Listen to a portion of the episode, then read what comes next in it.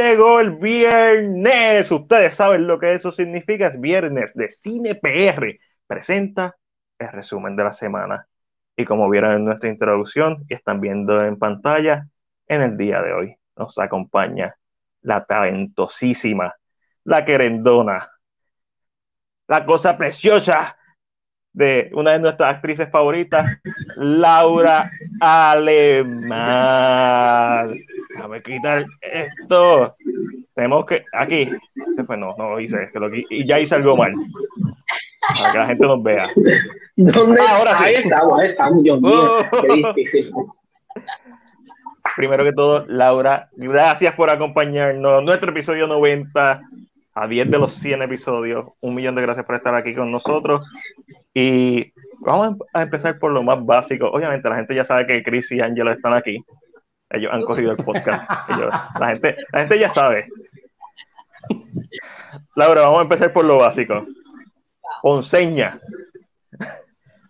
Soy Ponceña. Leona. Ponce la perla del sur. hoy, Ángel, hoy tenemos dos leones. Así que tenemos que estar derechitos. Leones. No.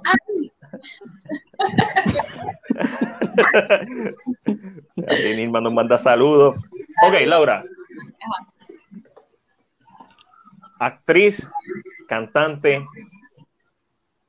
Pero nosotros vamos a hablar un poquito de cine, vamos a hablar un poquito de lo personal. Pero me gustaría saber, como le pregunto a todo el mundo, ¿cuál fue esa primera película, esa primera obra, esa primera canción que tú escuchaste y dijiste, yo quiero hacer esto? Bueno, tú sabes que eso no vino hasta un buen rato porque mi mamá es maestra de canto y cantante y pues siempre estaba en el teatro con ella o en el estudio de grabación o corriendo por un show. Y como a los cuatro, cuatro años, sí, hicimos, ella estaba haciendo molendo vidrio y había como una partecita que me pusieron en el escenario, entregar unas flores, hacer unas cositas. Y de ahí ya yo estaba bailando ballet y empecé a hacer shows con ballet desde bien chamaquita. Mira, ese fue el show, ese fue mi primer show ever. Eh, yo tenía cuatro añitos allí. Y oh. el mismo recortito y todo. Con la que era bien buena gente. Se puede notar que yo era una buena niña. Yo me portaba súper bien. Em, y nada, y así empezó. O sea, empecé bien temprano en teatro, empecé a hacer comerciales a los obras y empecé bien temprano porque estaba bailando ballet, estaba haciendo shows con mi mamá, estaba haciendo teatro con la escuela y después pues teatro en varias obras adicionales. Angelita, ah, besote. Eh, y a Maripuri también. Y... Maripuri. Yeah. Y de ahí pues ya yo estaba cantando también, había cantado con varios artistas haciéndole coros, este... Eh, Zion Lennox, Don Omar, había hecho eh, Alexis y Fido, había hecho varios raperos porque mi mamá estaba eh, dándoles clases, también había hecho Michael Angelo, había, había hecho ya el disco de Geraldito y los Rocolos, que era mi mamá, mi hermano Geraldito y yo cantando, eh, había hecho anuncios de comerciales cantados, y a los 16 hice un comercial particular que es eh, Radio Shack Red Chair. Eh, ay, Dios mío. Uri y Ángel, ay, los adoro. Em, y a los 16 me cayó ese, ese comercial con Marco Surinaga y él tenía una película justo después y me pidió que audicionara y, y pues nada, casté en la película que es eh, Lucía Ignacio y otras historias con María Coral, Héctor Rivera, Miki Negrón, em, estaba también Fernandito eh, Tarrazo, había un corillo bien gufiado.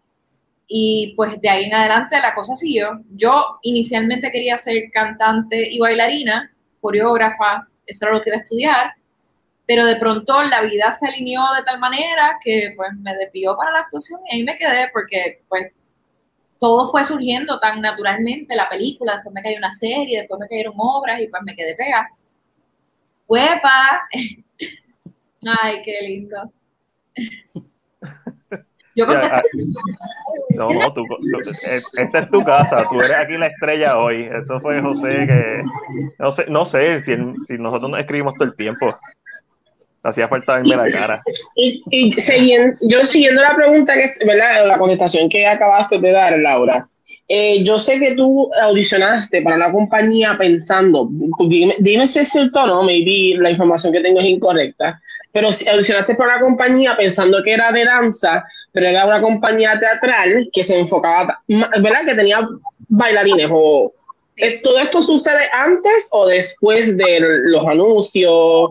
Eso fue después, eso fue mi primer año de universidad, ahí es como que la cosa se empieza a definir porque ya yo, pues, había hecho varias cosas actuando, pero todavía no me había decidido a ser actriz. Yo entré a la universidad y ya después de un tiempo en la universidad que de repente me cayó tanto trabajo actuando, como, mano, yo creo que esto es la que hay. Incluso me acuerdo haber llamado a mi mamá como, voy a ser actriz. como que lo que es el issue, yo soy cantante y te crié tranquila, o sea, no te vas a morir de hambre como la gente dice, va a estar bien. Pero pues obviamente uno se debe impactar por esas conversaciones. Eh, estaba en la universidad y estaba, había un billboard que decía audiciones para, para bailar que puedan actuar.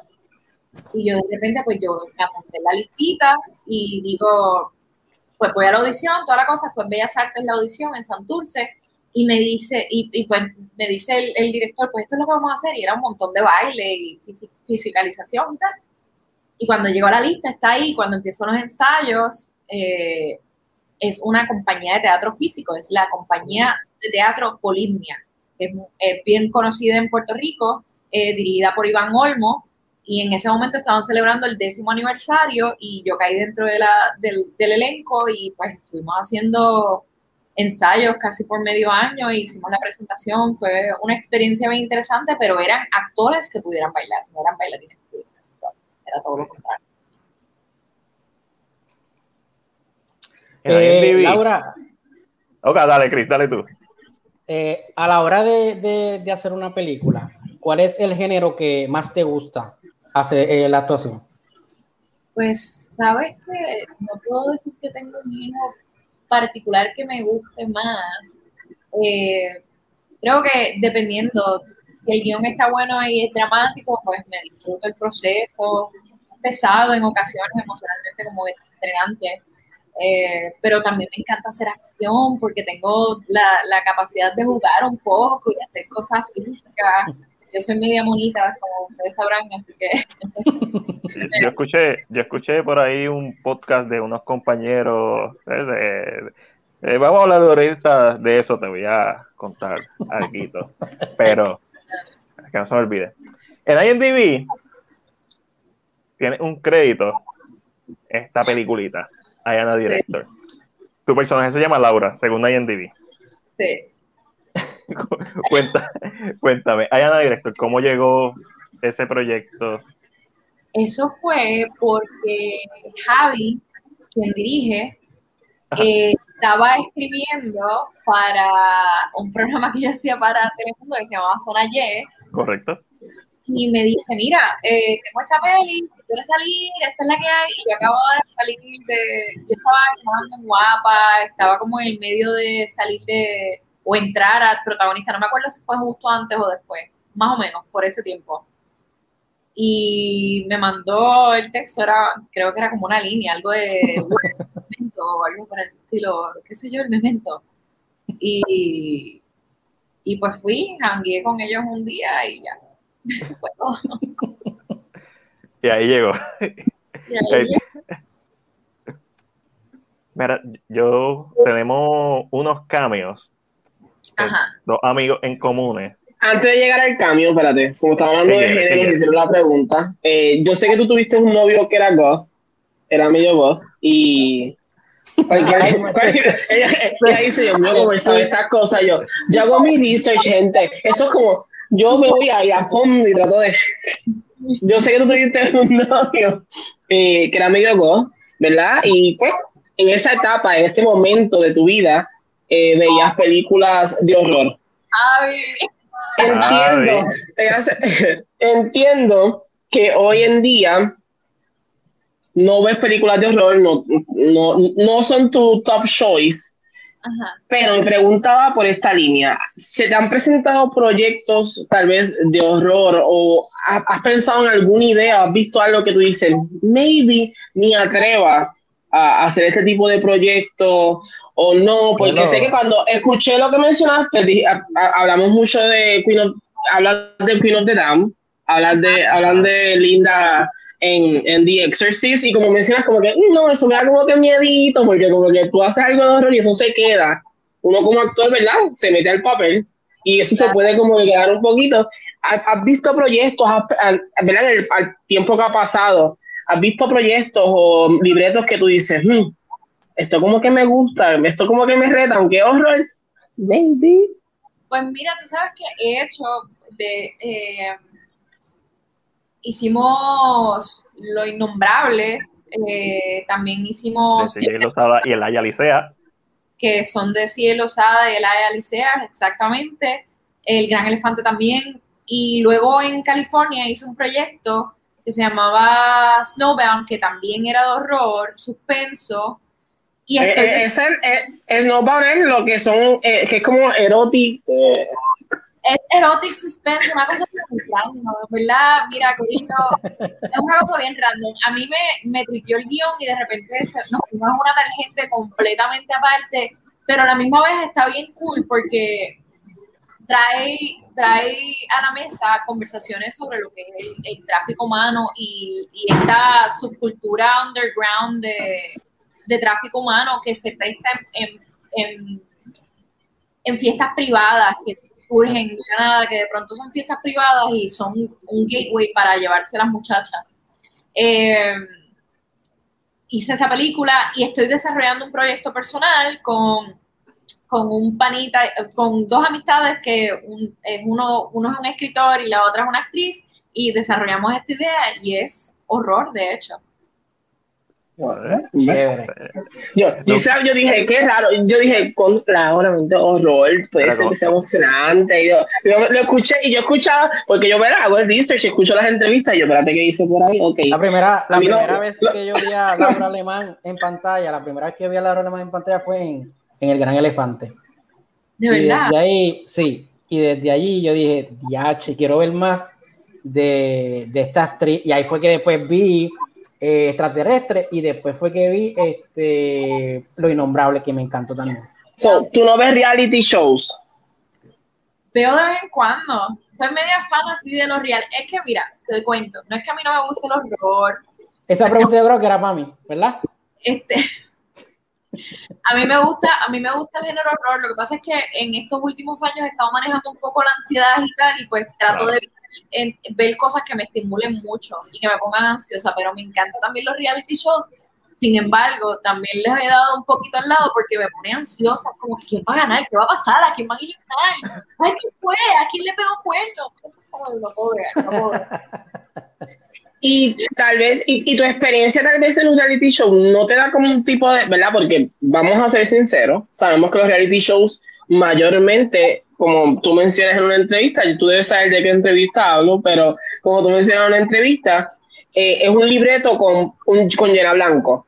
Es- es- hay, unas, hay unas cosas que ellos tienen en mente que deben suceder, se las acomodan al público las acomodan al público para que. So, cuando ves reality shows ahora, el día de hoy, que tú tal vez fuiste parte de uno, ¿te sientes, te, te emocionas igual como público general o, tienes como que esto en mente que dices, maybe es mentira esta parte, maybe no? muchas cosas, como que uno ya viendo todo un reality show es como que esto, esto está montado, esto, esto, incluso hasta los documentales, tú ves la estructura y es como que, ay, esta gente prehizo todo esto y, y, setió todas las entrevistas para que la gente realmente diga lo que dice el guion y no, no lo que genuinamente están queriendo decir. Eh, y sí tengo como que un poquito de PTSD del reality show. La verdad es que ese reality show a mí me, me revolcó el estómago de mil maneras y yo no me había percatado de, cuán, de cuánto me había afectado hasta años después de haber salido de ese programa. Pero sí, pero yo a veces como que, ay, no, no puedo, no, no, no, no. Y hay veces que me voy a la película y me lo disfruto, me, me lo disfruto cuando tiene que ver con talento, más que nada. Si es como una creación de un bizcocho lujoso o un super cantante o alguien con una destreza en particular, así como America's Got Talent, cosas así me las disfruto mucho. Pero el preview de toda la narrativa, lo que se construye para darle la broma es como que whatever. Skip, vamos directo al talento. Para la gente que escucha, que nos está escuchando a través de Spotify, Anchor, iTunes, whatever, es, esa, la policía está buscando a Ángel. Ese, esa es la sirena. Era Ángel. Ángel, eh, tírate eh, la primera pregunta de nuestro cameo especial. El cameo especial, ¿dónde está el cameo especial? Está por aquí. Vamos, una, dos, tres. Dame, caballero, mi nombre es Luismi y hoy estoy en una aparición especial. Esto es un cameo. Un cameo porque es que así somos las estrellas. Hacemos cameo en otros podcasts. Este es Mac, Chris, eh, Angelo, mis amores, saben que los amo siempre, babies.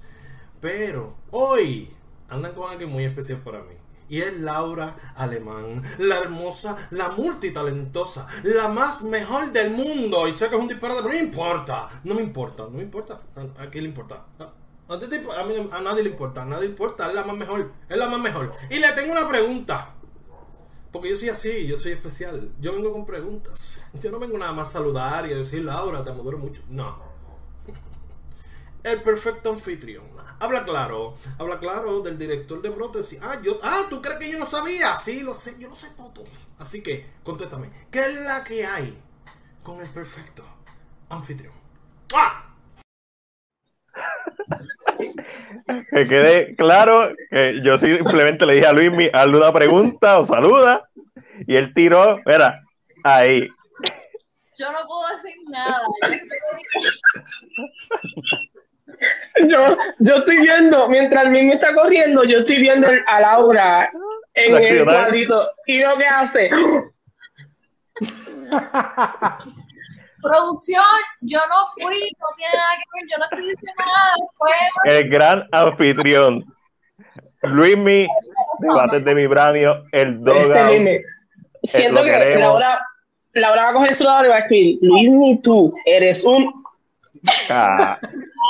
Mira, no puedo ni abrir la botella, que está limpiosa que no puedo. no te preocupes, no le contestes nada. Cuando salga, no le cuando salga, va y le das la primicia, porque obviamente la entrevista que hemos estado mencionando es la entrevista que hiciste con Luismi y con Ángeles del Dogout, que entrevista brutal, un inside scoop. Obviamente, nosotros escuchamos a los mejores para traer el mejor contenido. Ahí está. Pero, ah, como, pero no se puede contestar esta pregunta, vamos a la próxima pregunta del público. Como que esta pregunta del público se omite aquí. Dice. Yo estoy así de en shock como el Luis. ¿Cómo tú sabes tanta información? O sea, ni yo me sabía el nombre completo. Mi gente, les estoy diciendo, mientras corría el video, tenían que ver a Laura. Era como, se tenía que, la reacción fue como...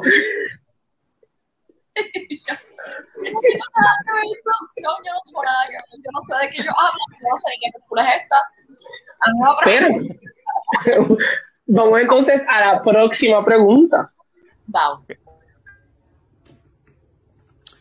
Hola Laura, espero que estés bien, qué bueno saludarte, te envío un abrazo de gigantesco este, para mí siempre es un placer y un honor colaborar contigo y espero que nuestra próxima colaboración o conspiración eh, sea muy pronto. Este, tengo una pregunta y esta pregunta la voy a tirar un poquito más hacia quizás lo educativo por si hay alguien que está viendo que realmente, no sé, le interese esto bastante. Tú como actriz, eh, cuando tienes que evaluar un proyecto de algún cineasta, cuáles son esos ítems o cuáles son realmente como que esas características que tú entiendes que son eh, eh, las más importantes como para tú entrarle a un proyecto, ¿verdad? Este, yo sé que cada cual tiene sus cosas, su, su forma y,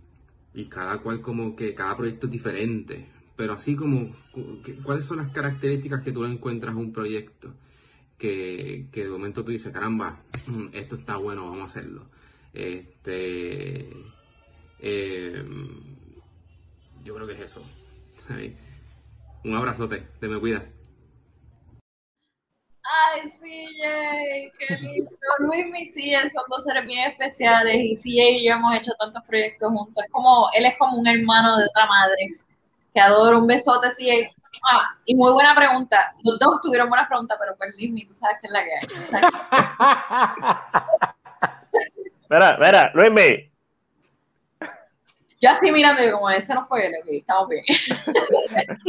pues Mira, son varios los aspectos, o sea, dependiendo del género que voy a estar llevando a cabo, obviamente primero es, un género que, ya he hecho y si lo he hecho es similar a algún otro proyecto que ya haya hecho, un personaje que ya he llevado a cabo que de pronto me mantiene en una misma línea o es algo que de pronto puede ser similar pero puedo jugar desde otro aspecto. Eh, la escritura es un guion que me mantiene atada de principio a fin o es algo que me cuesta trabajo pasarle la quinta página y la releo y la releo. Si tengo que releer una y otra vez, es un proyecto que no me funciona. Es un proyecto que pues obviamente si no lo estoy pudiendo entender eh, y no estoy logrando conectar con él, pues no es algo que, que me llama la atención. Es un, es un texto que está muy on the nose en cuanto a lo que se está diciendo y se está sintiendo. Es como que da el background del personaje en el diálogo o es algo que está implícito y yo puedo jugar entonces con lo que voy a traer al plato de, dentro de mi backstory. Eh, adicional a la estructura, o sea, dependiendo cuál género, cuáles son eh, eh, en las primeras 20 páginas, dónde está el turning point, a dónde, a dónde llegamos al, al clímax, es algo que tiene un buen build-up y tiene un buen timing en cuanto a la lectura o es algo que de pronto la estructura no hace sentido y siento que se va a perder eh, el, mensaje final. Y si es el caso, si de pronto le veo potencial, pero hay cosas que de pronto no me funcionan me gustaría trabajarlo, me tomo la libertad de preguntarle al director, al escritor, eh, cuáles son sus opiniones y cómo van a trabajar ese, tipo de aspectos. Son diferentes, diferentes puntos a tocar cuando voy a decidir hacer un proyecto antes, más joven, no me daba el lujo de, ser tan, tan particular en escoger personajes. Era más bien como, pues, este yo me gusta, voy a hacerlo. Eh, es un personaje que me va a dar entrada en este mercado. En este punto estoy más enfocado en cuáles son esos personajes que de pronto me retan a otras, otras dinámicas que no he tenido anteriormente o otros personajes que no he explorado o que de pronto sienta que es un proyecto que, me va a sumar a mi carrera y que, me, va, me va a apoyar a seguir moviéndome hacia la dirección que estoy buscando irme. En esa misma línea, voy a aprovechar, yo, yo, yo, agarro siempre como que, yo soy como los pescados, pero por alguien y me tiro por ahí la pinche y voy por esa. Eh, ¿Tienes eh, ahora. Que mencionas que ahora que tal vez te das más el lujo que al principio, al principio, ¿verdad? Estás buscando trabajo, estás buscando que te conozcan, estás buscando que te vean. So, eh, ¿tienes algún director internacional, local, un director que tú dices, el proyecto que el director me diga, me gusta cómo lo va a hacer, me voy a ir con él? Eh, o algún género, y si quieres, si tienes uno local y uno internacional, los dos, no hay problema y si la segunda pregunta siendo esa, es, ¿sigue siendo Aarón Díaz el actor que quieres besar? Ya no. A ver, pero como eso es el tiempo como cambia la, Por eso lo pregunto, porque sé que en ese momento de la entrevista. Eh, no, se ha, editado esa parte. En ese, momento, en ese momento de la entrevista, ¿verdad? Era Aarón Díaz. Sí, eso back in the day. Y mira, si le soy bien honesta, en cuanto a ese janguito, era más bien porque producción quería que nos vincularan, porque estaban intentando hacer promoción para que nosotros fuéramos los coprotagonistas de una novela. No tenía nada que ver Juan con Pedro realmente. O sea, y yo me engañaron. Ahora, me, ahora no sé Ahora veo entrevistas de otros y yo así, que me están diciendo la verdad, pues esto es mentira, no sé qué sentir. Es una estrategia de PR. Mira, Pero eh, a mí, Aaron Díaz, nada de nada, nunca me ha llamado la atención. Y si les estoy bien honesta, hemos estado, yo he estado, estoy trabajando en un proyecto y estábamos hablando precisamente de eso, de em, cómo yo me sentía, o sea, si alguna vez había, porque, ok, vamos a darle contexto a esta, a esta contestación. Estaba viendo el, el Friends Reunion y habla de cómo Ross y Rachel eh, tenían un crush el uno con el otro. Y me preguntaron si algún momento yo había tenido un crush con alguien que me besé en escena y la realidad es que yo no creo, que yo recuerde, yo no creo haber besado a nadie con quien yo haya tenido un crush o, ella, o como que me interesara. Las personas con quien me he besado o no me he interesado de esa forma son panas o son como casi hermanos, que me ha pasado mucho y es bien incómodo. Eh, o han sido seis parejas o son personas que ni me caen bien y he tenido que hacer el papelón del mundo y pretendiendo que me gustan, que es horrible, es lo peor del. Pero nunca me ha tocado besar a alguien que me interese y tampoco he tenido, a, a ver, ok, vamos a recapitular. Estoy pensando ahora, si me ponen a John Stamos, I'm sorry baby, you know what's up. Yo John Stamos no quiero, no quiero issues, no, no, no quiero problemas, ese, ese es el jevo de los jevos y yo para siempre voy a estar enamorada. to- todos tenemos un jevo, una jeva, que, Todos que, nuestra, que nuestras parejas saben que si se da la oportunidad, pues, pues, no tengo ni que pedir permiso. ¿eh? Se va- si se dio la oportunidad, pues, Exacto, ¿verdad? y viceversa. Sí, sí, sí, siempre, siempre, siempre hay un Henry Cavill, un Tom Hardy. Así, un- mi jevo ahora, mi jevo va ahora a, a entrenar a Jessica Alba en un proyecto Ajá. y él está así como, diablo, estoy bien nervioso, Jessica Alba, como que, ¿cómo voy a hacer? Y yo como que, loco, si yo fuera tú, me aligaba y me jangueaba todo esto como un niño brutal, es Jessica Alba. Fotos, sí, claro que sí. Te lo sé. Fíjate, lo olvídate, pasarla brutal. Nada de eso. Ya escuchaste, tienes permiso. Caballito, tienes permiso. Nos fuimos una super inteligente los directores. Siempre suele pasar. Eh, mira, volviendo a la entrevista de nuestros amigos del Dogout y volviendo a, a que mencionaste que te gustaría trabajar más en acción, yo cuando escuché ese podcast, muy bueno, se los recomiendo, está en Spotify, rápido me puse a escribir. Y sería la segunda vez que yo escribo algo pensando en Laura Alemán. De verdad. Sí, sí, sí. Eh, Muchas por, por- por- por culpa de Chris. De Chris fue el que, Laura Alemán, Laura Alemán. Yo, ¿Quién es Laura Alemán? Llegate esto. El gran elefante. Coño, sí, coño, el gran elefante, sí, sí. Este, eh, fíjate, eh, obviamente en lo innombrable nosotros estuvimos un poquito más de cerca de ese proyecto, entonces extrater- extraterrestre y por ahí para abajo. Este, So, uno es de acción, que no te estoy comprometiendo, y ni, ni te lo voy a mostrar, es como, como que eh, lo escribí porque yo estaba tan, y tan pompeado después de escuchar esa entrevista y se lo enseñé a Luismi como que lo primero que escribí y Luismi sabe, Luismi sabe. Este, y es como un vehículo para que Laura Alemán haga acción, un cortometraje. Es bastante inspirado en The Raid, no sé si han visto The Raid la película tailandesa, actually. The Raid de Tailandia, Ángel. Yo creo que sí. Es de acción, pura acción. Y el otro es Quimera, Chris, uno de los personajes este, de, de esa historia. Nosotros aquí hablando mierda de una historia que nadie ha leído, que a nadie le interesa. Cool. Este, ya, haciendo nuestro podcast. Vos tenés que publicar la jodida historia. A mí, lo hiciste público, se lo dijiste a Laura Alemán. Ah, no, pero. Vas a, tener, vas a tener que publicar la historia. Ya es hora de que la gente vea los Por proyectos favor, Laura. donde Matiel se inspiró en Laura Alemán. Sí, cuando leas la, la primera página tres veces, no me lo digas. Tú simplemente dices, cool.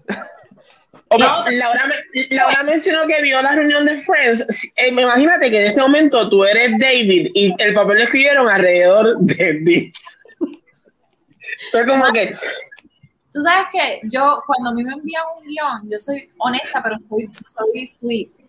Pero te voy, a, te voy a decir todos los detalles que yo creo que pueden mejorar y te voy a también hablar de las cosas buenas que tiene. Pero yo creo que nadie, nadie escribe un guion perfecto de, de una o pasa por revisiones sin antes tener 500 mil inputs y, y- y opiniones. Así que siempre vas a tener apoyo en mí y de, de- y de ser honesta y no te voy a ir tampoco a, a humillar ni a hacer sentir mal por tu trabajo jamás y nunca. Ah, no, no, no te preocupes. Gracias por esas palabras. Fíjese, ese guion ha pasado por muchas manos. Luis me lo ha leído, y creo que Ángeles lo leyó, CJ lo leyó y lo revisó y me dio pointers. So, ha pasado por buenas manos. Me preguntaron de los directores y nunca les dije. Directores, ya. ¿con qué director te gustaría trabajar? Que, Laura, perdona, Matiel se emocionó y quería hacer un plugin de su, su dormir. Claro.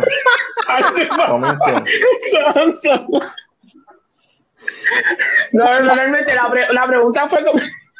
I'm sorry, bro. Um, la pregunta, no, pero la pregunta era, sí, sí, como que qué director internacional local tú dirías, ok, me pasaste el libreto, me gustó el trabajo, es este director, me apunto, vámonos por ahí. Hay, aquí en local, hay una chamaca en Puerto Rico que se llama Zoe Salicrop, que está súper gufiada, súper cool. Ella fue la que hizo el corto de María. Ella hizo el corto de María. Muy buena. Una chamaca verificar. cool, la conocí, eh, estamos intentando hacer una colaboración. Me encantaría poder trabajar con ella. Raiza Bonet también, creo que es una talentosísima. Eh, americano eh, o del mercado hollywoodense, Alex Garland, que es el que dirigió Ex Machina. Eh, me encantaría trabajar con él. Annihilation. Exacto. Eh, en acción, todavía en el cine de Hollywood, pero esta persona es italiano, slash argentino, si no me equivoco, eh, que se llama Andrés Muchetti, que Ah, es- sí. Ahora Flash, B-Flash. que casualmente yo audicioné para el personaje de Supergirl y estaba, estuve ahí en el, en el selection, que está está súper cool. Y otro director con el que he soñado años trabajar eh, se llama Jean Samuel. Él es un director francés que fue el que mm, dirigió Jux Enfant, Love Me If You're There, que lo protagoniza Marion Cotillard. Bien jovencita, en el 2012 creo que fue esto. Incluso yo creo que fue mucho antes porque yo estaba en high school, pero cuando lo buscan en IMDb dice que es 2012, so whatever. Eh, so eso, esos son los directores que locales, hollywoodenses y internacionales que me encantaría trabajar. Nice, nice. Nice, nice. Es típico eh, bread and butter, pero que yo soy así media realidad. Ah, no, eso es- hay, que, hay que siempre tirar para la cima. ¿Me entiendes? No, nunca. Pero aquí Angel nos escribe, es máquina, una película espectacular, estamos muy de acuerdo con eso. Eh, y el John nos dice que gente, hello, pero, pero, pero, y nos No, la capa azul, la capa azul la dirigió Alejandra López. Alejandra López, ¿qué se llama? Ale, Ale, Ale también es otra chamaca que es panita, hemos trabajado antes y es una, una muchacha súper talentosa que me encantaría colaborar con ella en algún momento. En cine local me encantaría trabajar más con mujeres. Creo que Es importante que pase eso.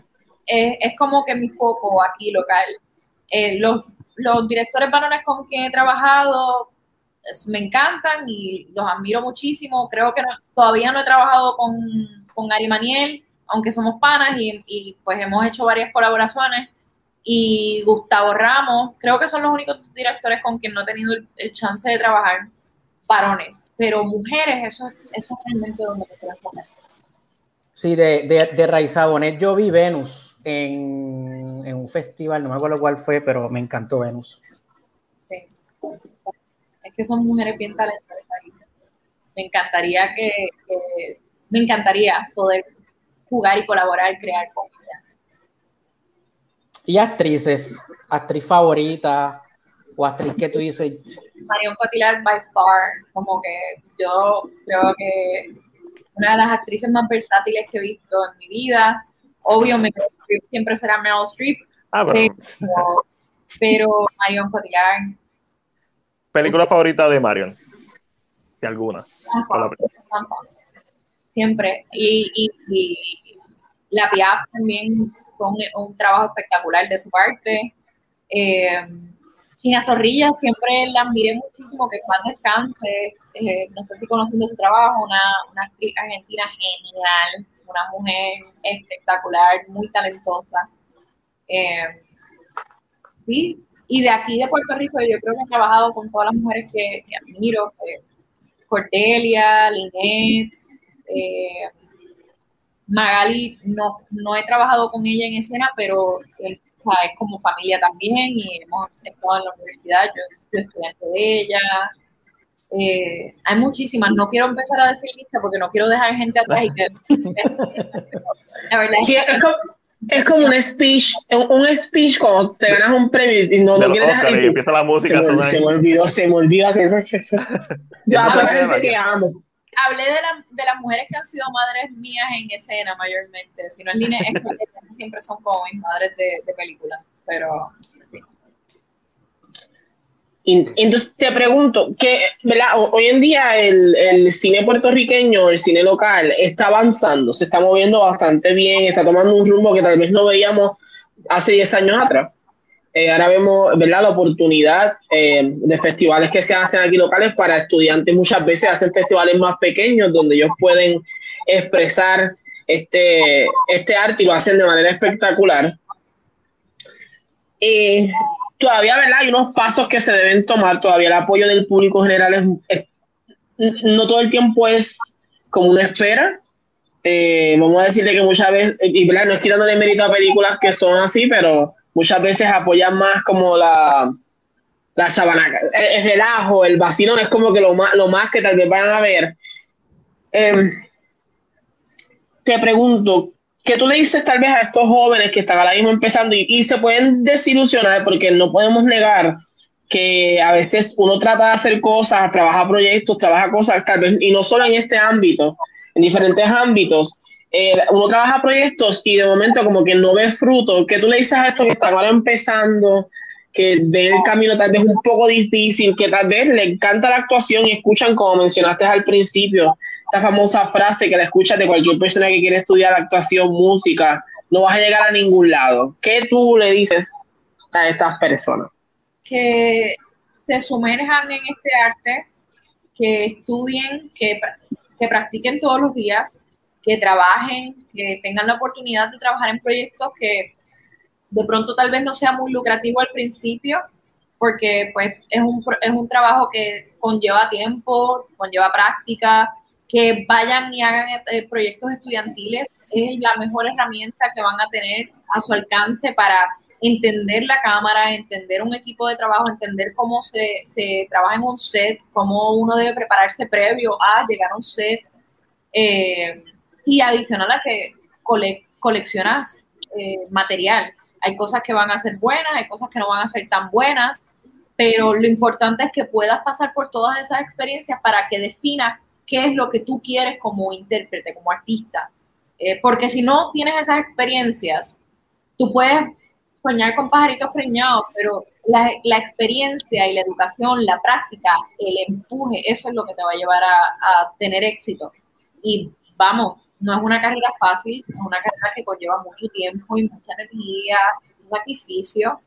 Eh, va, en momentos vas a tener que tomar decisiones que tal vez no sean las que tu corazón quisiera como quedarte tal vez en la isla, tal vez te, surja un proyecto, te, vengan oportunidades fuera de la isla y te tengas que mudar, tal vez tengas que ir a educarte en otro espacio, tal vez tengas que sacrificar una relación porque no estén de acuerdo con lo que estés llevando a cabo y de pronto tienes que elegir si vas a estar con una persona que va a apoyar tu carrera y tus decisiones o una persona que te va a limitar en el futuro.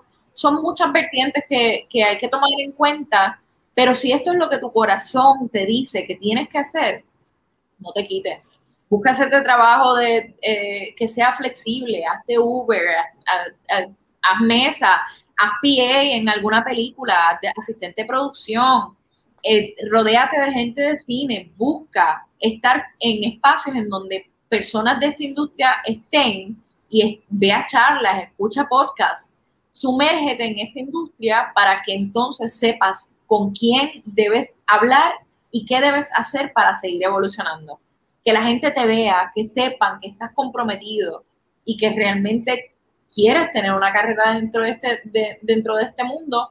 Y más allá de cualquier cosa, no hables mal de nadie en esta industria. Punto. No hables mal de nadie, porque nunca vas a saber quién es amigo de quién, con quién estás hablando, que de pronto esa conversación se riegue y te limite y te cierre puertas. He tenido mucha gente que conozco que han tenido un inicio espectacular y han tenido las puertas abiertas y de repente pierden perspectiva y se ponen a decir cosas fuera de lugar y se les cierran las puertas. Sean bien cuidadosos con lo que dicen, sean bien agradecidos con las oportunidades que se les dan y sean disciplinados con las oportunidades que se les brindan. Porque hay mucha gente que puede hacer el trabajo y eres muy eh, eh, disposable, eres dispensable. Siempre tienes que ser agradecido por las oportunidades, eh, trabaja, si tienes un proyecto y un, personaje que te están dando la oportunidad de interpretar, haz el trabajo, estudia, busca ayuda, busca leer con gente, busca profesionales o gente que de pronto esté dentro de la industria o gente que tenga algún tipo de experiencia para practicar pero comprométete con lo que estás haciendo, porque al fin del día cualquier persona puede hacer esto si tiene la disciplina y el empuje. Uf. Ahí tiene la contestación. Yo sí, yo sí. La mejor pregunta de esta noche la hice yo. De aquí en adelante el podcast, hey, todavía faltan las 10 mías, pero de aquí en adelante el podcast va en picada. Mira, aquí Ash pregunta, Ash Martínez, nuestra amiguita de The Legacy Universe, nos pregunta, ¿te gustaría trabajar en alguna película de Marvel, Star Wars o alguna franquicia de superhéroes, ya que ahora es lo más que se está haciendo? Claro que sí, me encantaría. He estado, de hecho, audicionando para muchos proyectos de Marvel que sueño, que he tenido el super sueño de, poder trabajar. De hecho, mi pareja es, es y acaba de hacer el doble de Hawkeye. De, ah, durísimo.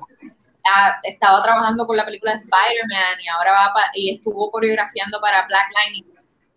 Estoy, llevo tiempo como que queriendo entrar a, ese mercado y de repente tengo esta super pareja que admiro, respeto y amo con toda mi alma, que de pronto me enseña las posibilidades y me dice como de, tú puedes hacer esto, claro que sí, lo que tú necesitas vamos a entrenar, claro que sí, vamos a meterle mano. Y le tengo tanta fe, yo sé que me va a tomar tiempo, eh, pero llevo ya seis años audicionando para personajes de Marvel y sé que la cosa va acercándose poquito a poquito. Yo tengo fe, cruzando los dedos, poniéndome la velita.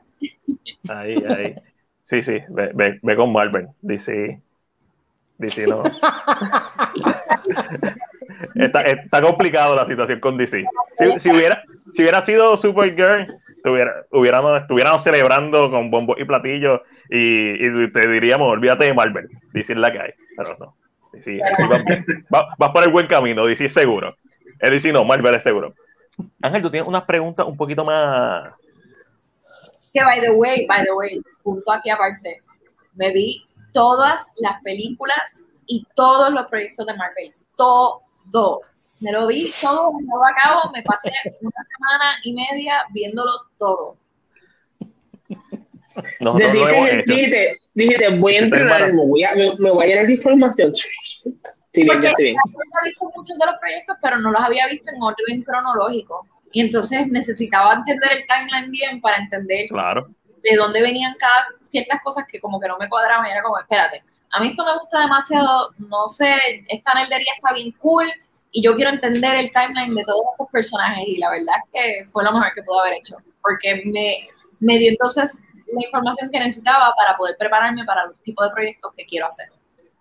Claro que sí. ¿Oíste, Chris? Y, y, y, ahora que mencionas eso, ¿verdad? Que ahora que te viste esto en, en orden cronológico, ahora que, ¿verdad? Me mencionaste que tu pareja es stunt están tal vez un chin más pendiente a los trabajos de Stone, porque tal vez uno como que se los deja pasar, uno como que a veces, uh, qué cool, pero ahora tal vez está un chin chin más al pendiente, como que dice, oh, o, o, o, tal vez tienes un poquito más de inside knowledge de lo que pasa en un Stone y cuando ves la película, eh, Pues- como que lo puedes visualizar.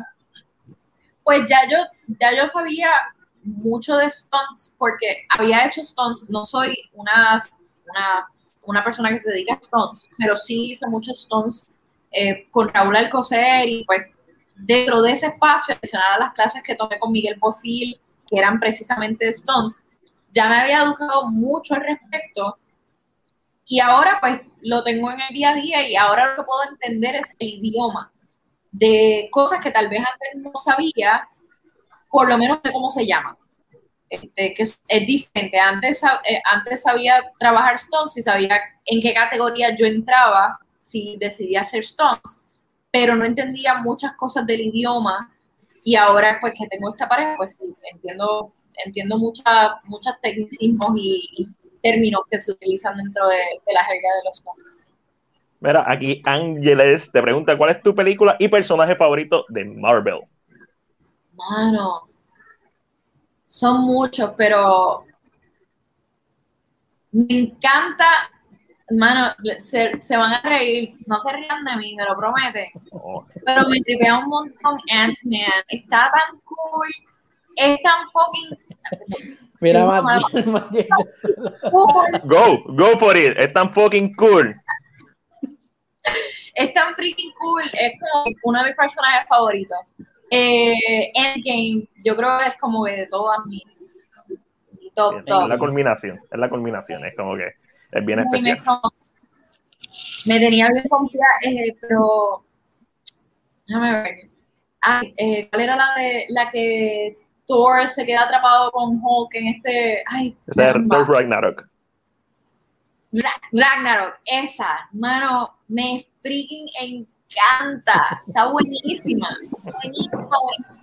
Eh, pero yo creo que personaje favorito, by far, by far, by far, eh, Iron Man. No, no. ¿Cómo, cómo, cómo, no- cómo fallar con Iron Man?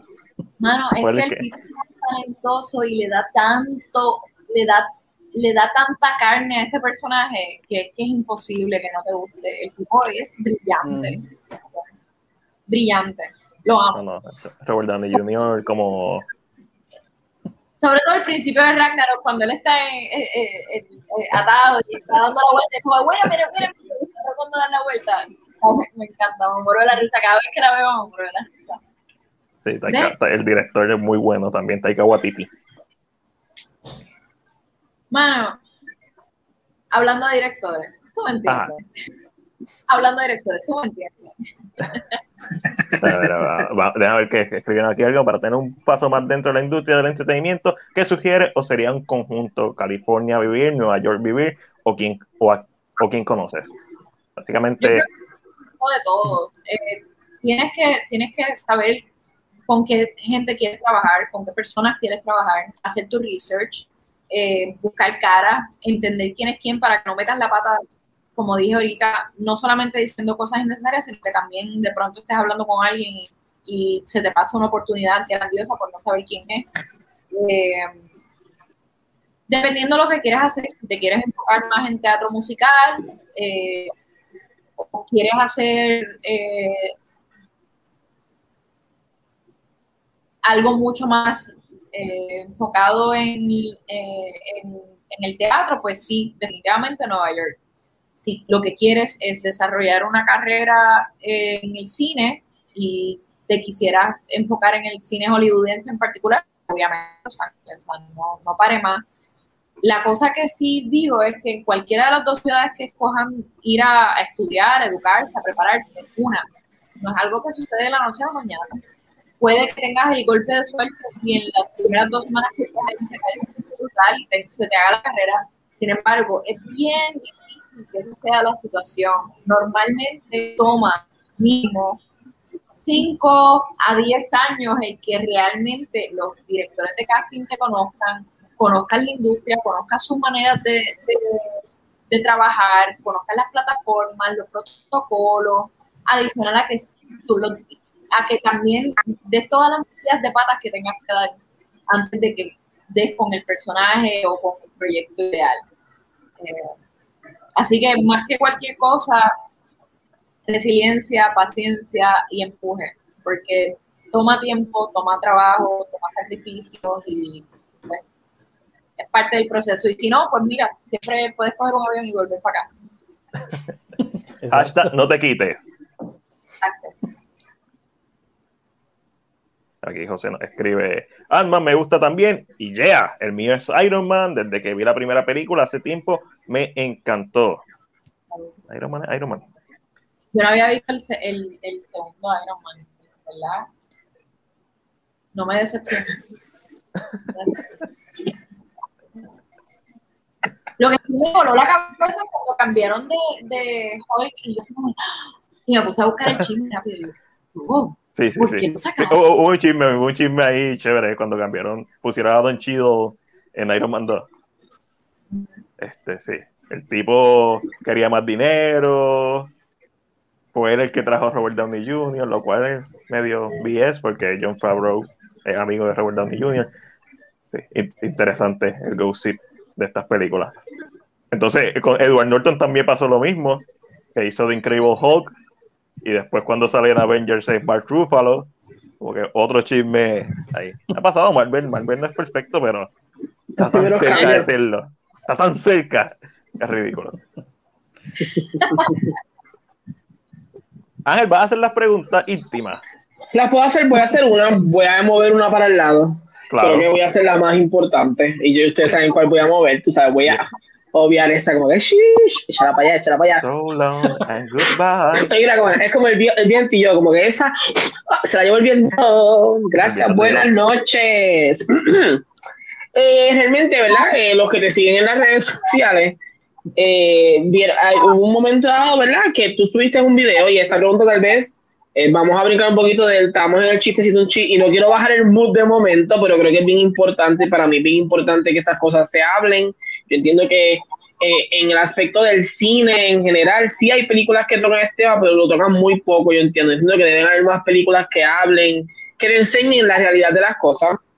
Eh, y hace un tiempo, ¿verdad? Subiste un video a tu página, ¿verdad? Que tú decidiste grabar un momento en que te estaba dando un, ataque de pánico. Em, y, yo ese video, ¿verdad? Lo veo, no lo veo como un momento triste, sino lo veo más como un momento de crecimiento, un momento donde tú tomas la decisión de que tú no eres la única persona que le sucede y decides expresarlo, que los demás lo vean, que lo... que, que por decirlo de esta manera, que no se sientan solos, porque muchas veces la mayoría de la gente ¿verdad? La cultura en que vivimos se nos enseña que cuando uno llora, no va a llorar solo a su casa, no llora debajo de la sábana, se maquilla, usted, la, ¿verdad? No, eh, muchas veces dicen las mujeres se lloran, se maquillan y siguen por su camino. So, lo encontré muy interesante eh, porque, ¿verdad? Eh, escribes un texto, no voy a leer todo el texto ahora mismo, pero escribes un texto en cual hablas del proceso, cómo todo sucede, tiene que ver también mucho con el feeling que uno tiene sobre uno mismo específicamente. Y mi pregunta va por la narrativa, ¿verdad? Uno, ¿qué te hace tomar esta decisión de sincerarte ante el público que te sigue? Eh, y cuán importante ahora, después de este momento, tú crees que es que la gente debe ser, eh, y vamos a hablar del aspecto, eres una actriz, una persona conocida, debe ser tan sincera ante la gente cuánto tienen que abrirse eh, para que se vean normales, vamos a decirlo de esta manera, pero para que sean normales ante el público, porque yo siempre he mencionado que uno de los mejores ejemplos es que para hace mucho tiempo los artistas eran muy perfectos. No tenían problemas, todo lo que pasaba se metía debajo de la todo se escondía. Con el tiempo se ha visto esta forma de, liberarse, porque para mí es liberarse, es decir la verdad, es dejarle saber a la gente, yo no soy perfecto, yo lloro cuando tengo que llorar, yo siento rechazo cuando tengo que sentir rechazo.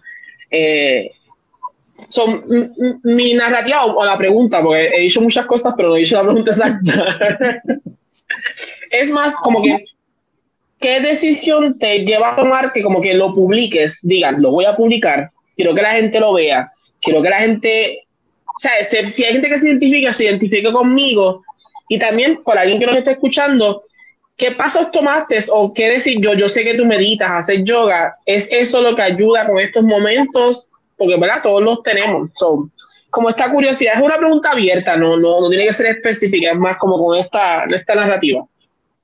Pues mira, lo que me inspiró inicialmente, una de mis mejores amigas, Valeria Walsh, la propietaria de Shop Lentejuela, es como mi hermana, ella había comenzado a sufrir de ataques de pánico y había subido un video y luego de subir el video fue bien overwhelming y ella cerró las redes sociales por tiempo porque fue bien overwhelming para ella exponerse, pero me pareció una de las, de las cosas más honestas que había visto. Adicional a eso, había visto a, creo que fue Selena Gómez hablando de un proceso de ella personal en una entrevista. La muchacha de, de eh, que también había hablado de su depresión y su ansiedad. Habían sucedido cosas que había visto y me pareció bien interesante porque en mi familia y en mi círculo hay muchas personas con problemas de salud mental, me incluyo. Yo he tenido una vida de ansiedad y PTSD. Desde muy chiquita sufro de PTSD porque he pasado por violaciones, he pasado por maltrato físico, he pasado por, he tenido muertes eh, enfrente de mí a muy temprana edad. Y todas estas cosas que he manejado, adicional a pues, problemas de salud, etcétera, crearon en mí ansiedad y pánico y estrés postraumático. Yo me negué mucho tiempo a ir a terapia. Yo había, desde muy chiquita, mi mamá siempre nos forzó a ir a terapia porque pues, mi hermano sufre de bipolaridad y habíamos pasado por varios asuntos bien graves que necesitamos ir a terapia y pues trabajarlo como familia y buscar herramientas para superarlo. Pero mi experiencia había sido algo que no me había gustado porque me querían medicar y era algo que a mí no me gustaba como me hacía sentir, sentía que me afectaba más mi, condición cardíaca. Y pues por eso le cogí un poco de repelillo, no me sentía cómoda con llevar a cabo terapia, buscaba alternativas, buscaba la yoga o la meditación, busqué mi alternativa. Aún así, siempre encontraba que me hacía falta la terapia, me hacía falta poder hablar con un profesional que me diera perspectiva en ciertos aspectos. Así que siempre me, me, ponía a buscar y a investigar quiénes eran estos terapistas que de pronto me ayudaban a sentirme mejor. Y di con un montón de fallos, o sea, di con más de 30 terapistas que no me funcionaban.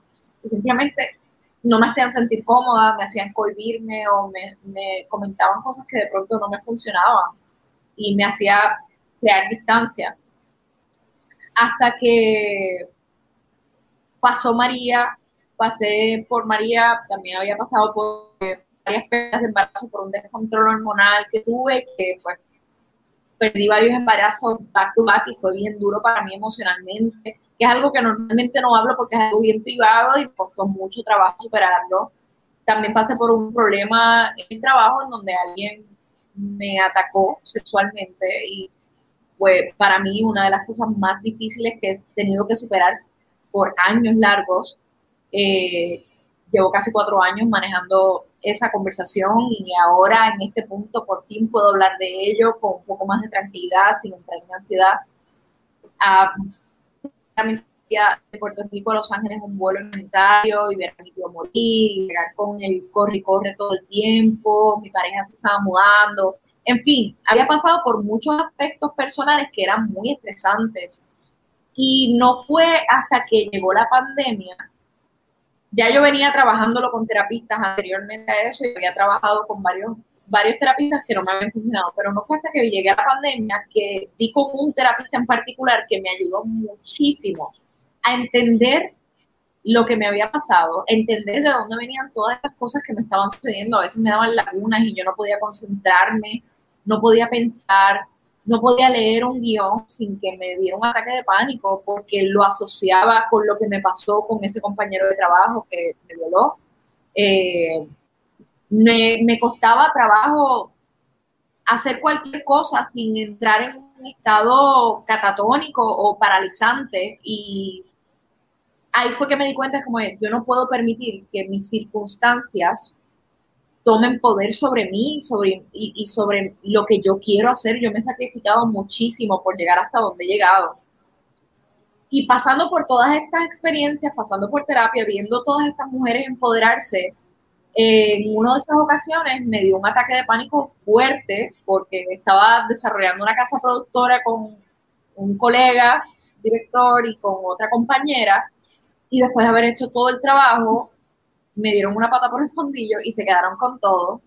Eh, y para mí eso fue un meltdown bien grande porque llevaba meses dedicándole todo mi tiempo y energía a ese proyecto y que de repente me hicieran algo como eso fue como esa última gota que necesitaba en ese particular momento en donde estaba empezando la pandemia y económicamente habían tantas incertidumbres. Eh, y lo decidí grabar. No tenía claro si lo iba a publicar o no, lo decidí grabar porque quería yo verme en ese espacio y entender lo que me estaba pasando como un ejercicio de todas las cosas que el, el terapista me había recomendado y de las cosas que había visto fue como que yo creo que debo hacer esto y evaluarme. Y cuando lo hice, me di cuenta que estaba siendo, estaba siendo egoísta conmigo misma eh, de mantener esto en secreto y poner esta máscara de, que todo está bien, aunque yo siempre he sido bastante honesta con mi proceso, pero me sentí de alguna manera u, otra hipócrita y lo hablé con mi, mi y me dijo, mira, esto es algo obviamente bien delicado.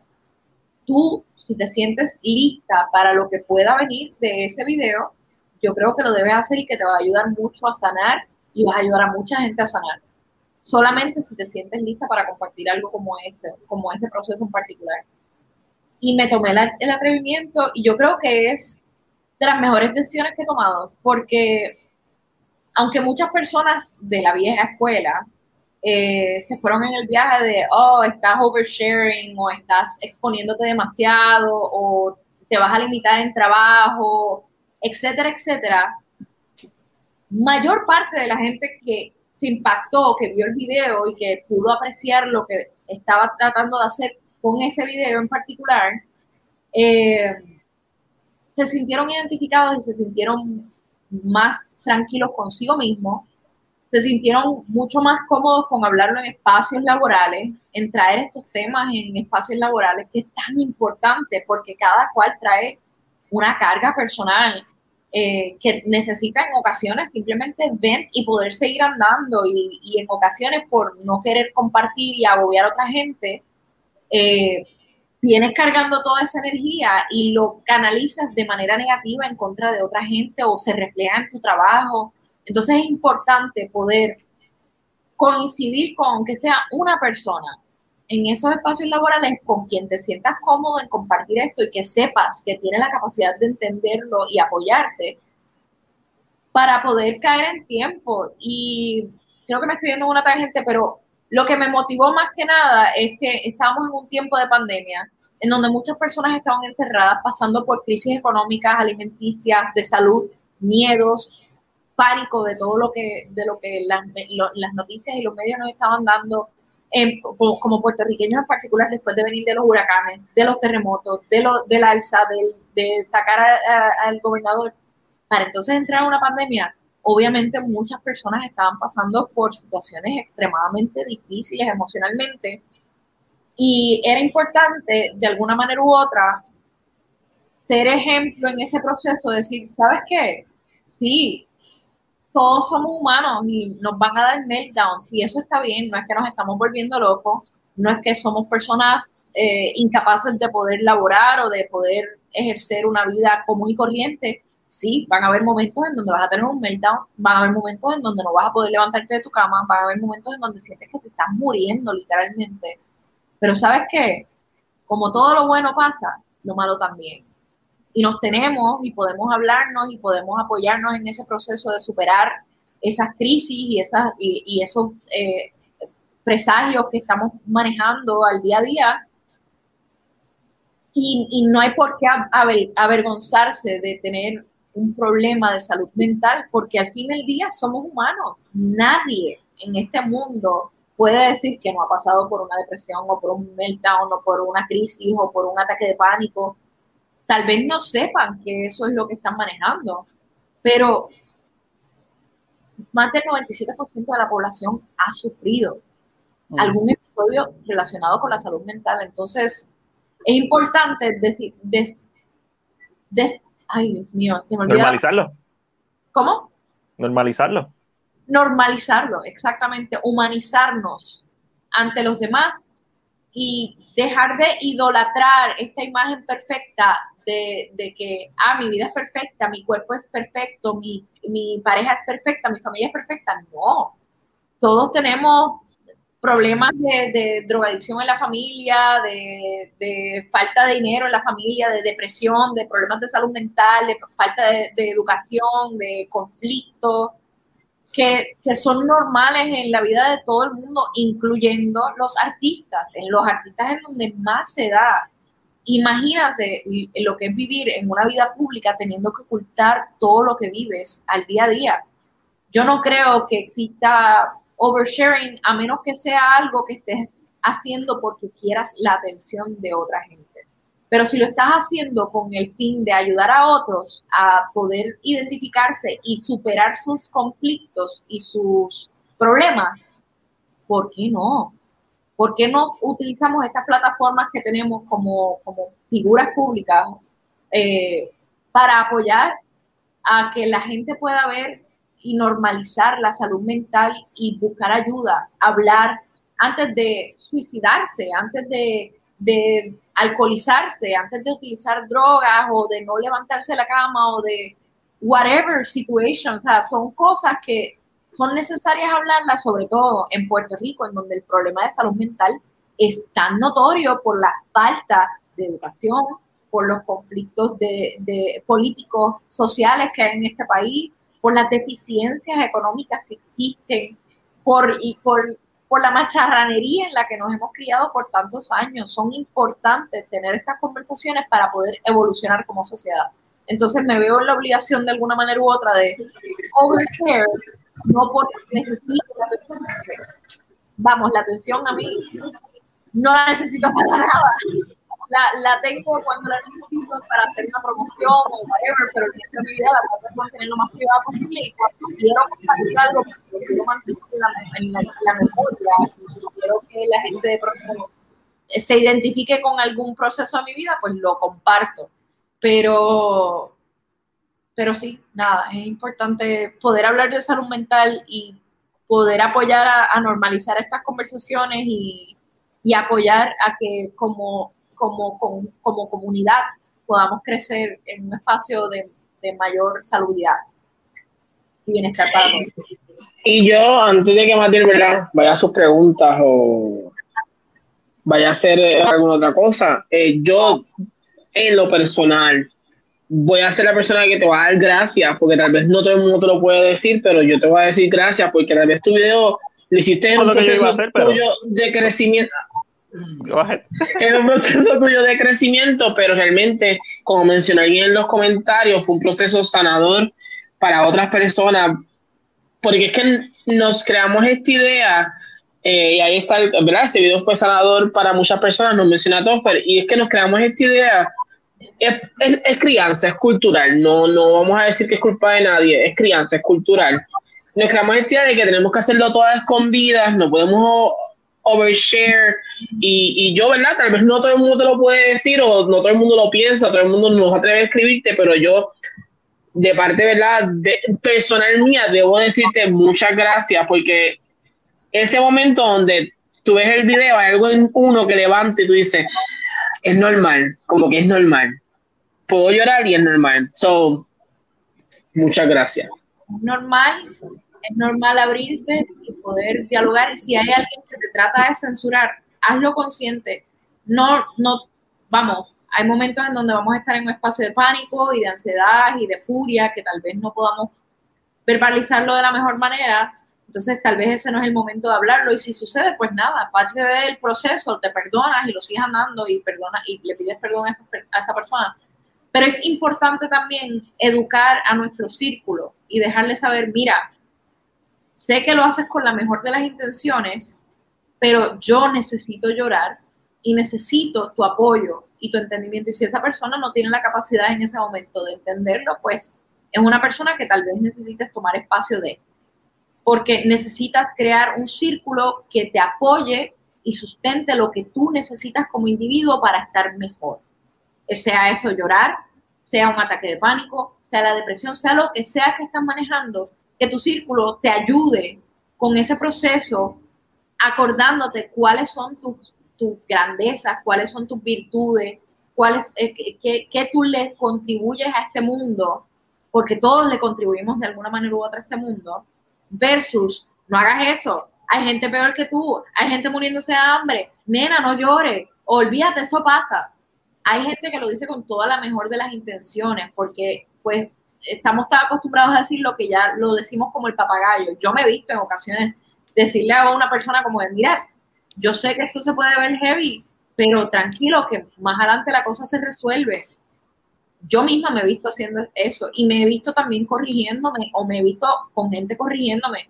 Es parte del proceso, es parte de hacernos eco de lo que sí funciona y de lo que no, y educarnos y reeducar a otros con nuestro ejemplo. Porque, vamos, nosotros podemos predicar la moral en panty, como se dice por ahí, pero al fin del día también tenemos que tomar en cuenta que nosotros somos parte de ese problema y que también tenemos que corregirnos a nosotros mismos, aprender a ser oídos decir, te escucho, siento mucho que estés pasando por ese proceso, espero que, que, se pueda resolver, déjame saber de qué manera puedo ayudarte o te puedo apoyar.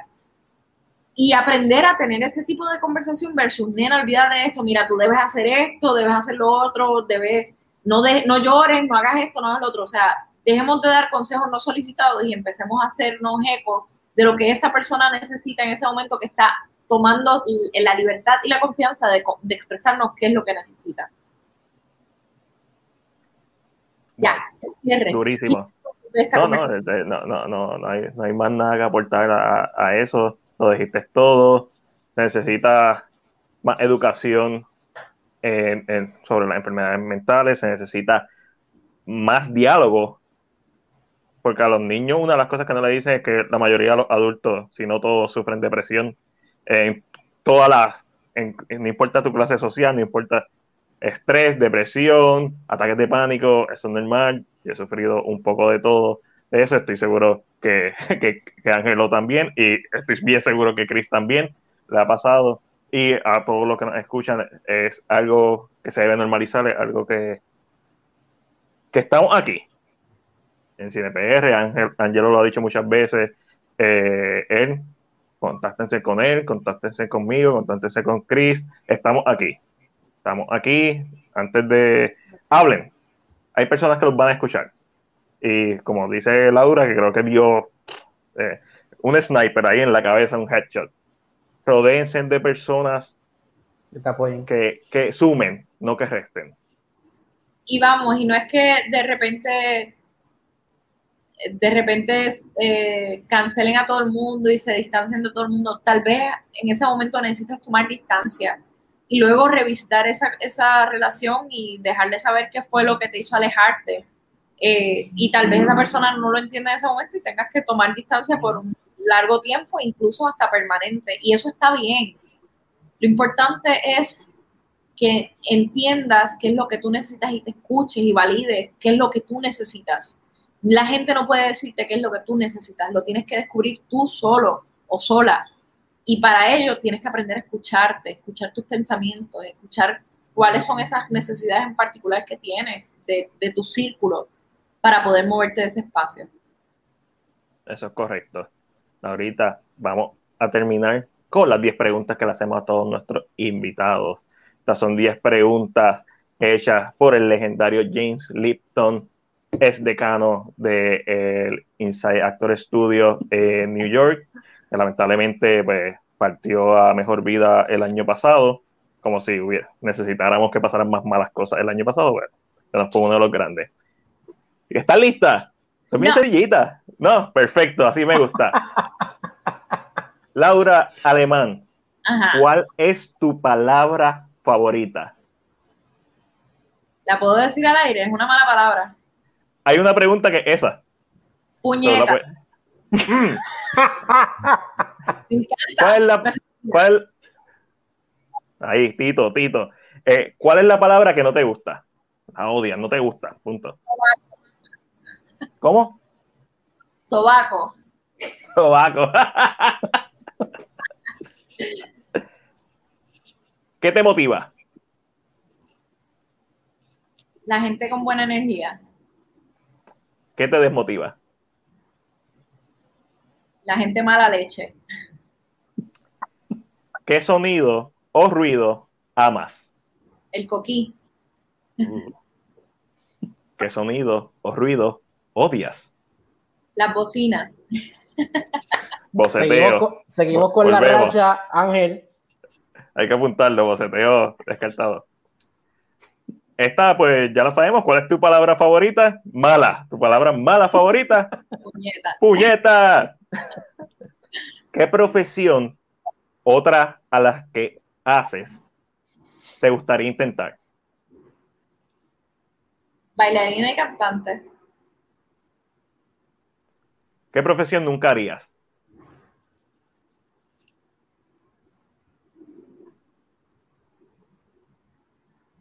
Prostitución. Y por último, No por ningún juicio a las personas que lo lleven a cabo. Cada cual hace lo que le, le funciona. Es que a mí no me funciona personalmente. no, estas son las preguntas para Laura Alemán. Yo estoy seguro que si se la dijera a Ángel, él no contestaría eso. Este... y por último, si el cielo existe, ¿qué te gustaría que Dios te dijera cuando llegues a las puertas del paraíso? Que mi familia me está esperando. Y con eso terminamos esta entrevista con esas bonitas palabras. Gracias, Laura, por toda la iluminación, por abrirte, por toda la sinceridad, por todo el talento, por escucharme divagar de mis estupideces, por soportar. Así que, Laura, ¿dónde te pueden conseguir en tus redes sociales? ¿Qué es lo próximo que puedas hablar que viene por ahí? Dim- dinos, el piso es tuyo. Pues mira, tenemos Amor en 266 millas que está pronto por salir, ya cuando los cines abran 100%, ahí se va a estar haciendo el estreno. Se supone que fuese ahora en mayo, pero pues, desafortunadamente todavía los no están al 100%, así que esperando a que eso suceda. Una película por Benji López, con Eli Kai, Luis Omar Farril, Fernanda Romera y esta servidora coprotagonizando. Es una comedia romántica riquísima, es una de las mejores películas que he hecho. Eh, estoy filmando ahora, pero no puedo decir aún el nombre de ese proyecto. Eh, viene música por ahí, pendientes. Y me pueden encontrar en Instagram en Laura Alemán Official con doble F de Francis. Eh, me pueden buscar en Twitter Alemán Laura y en Facebook, facebook.com slash Laura Alemán Page. Buscan a Laura, síganla, apóyenla, porque esto es de lo más grande que tenemos en Puerto Rico. Laura, nuevamente, gracias, Gracias. por honrarnos con tu presencia y por, por todo lo que hiciste en este podcast y todo lo que has hecho. Siempre estás dispuesta a colaborar con nuestro corillo de El Dogout, con todo el corillo que estuviste con vos, eh, con el Aya hace, hace poquito, que es nuestro hermanazo. Gracias por todo, Laura. Gracias. Un abrazo.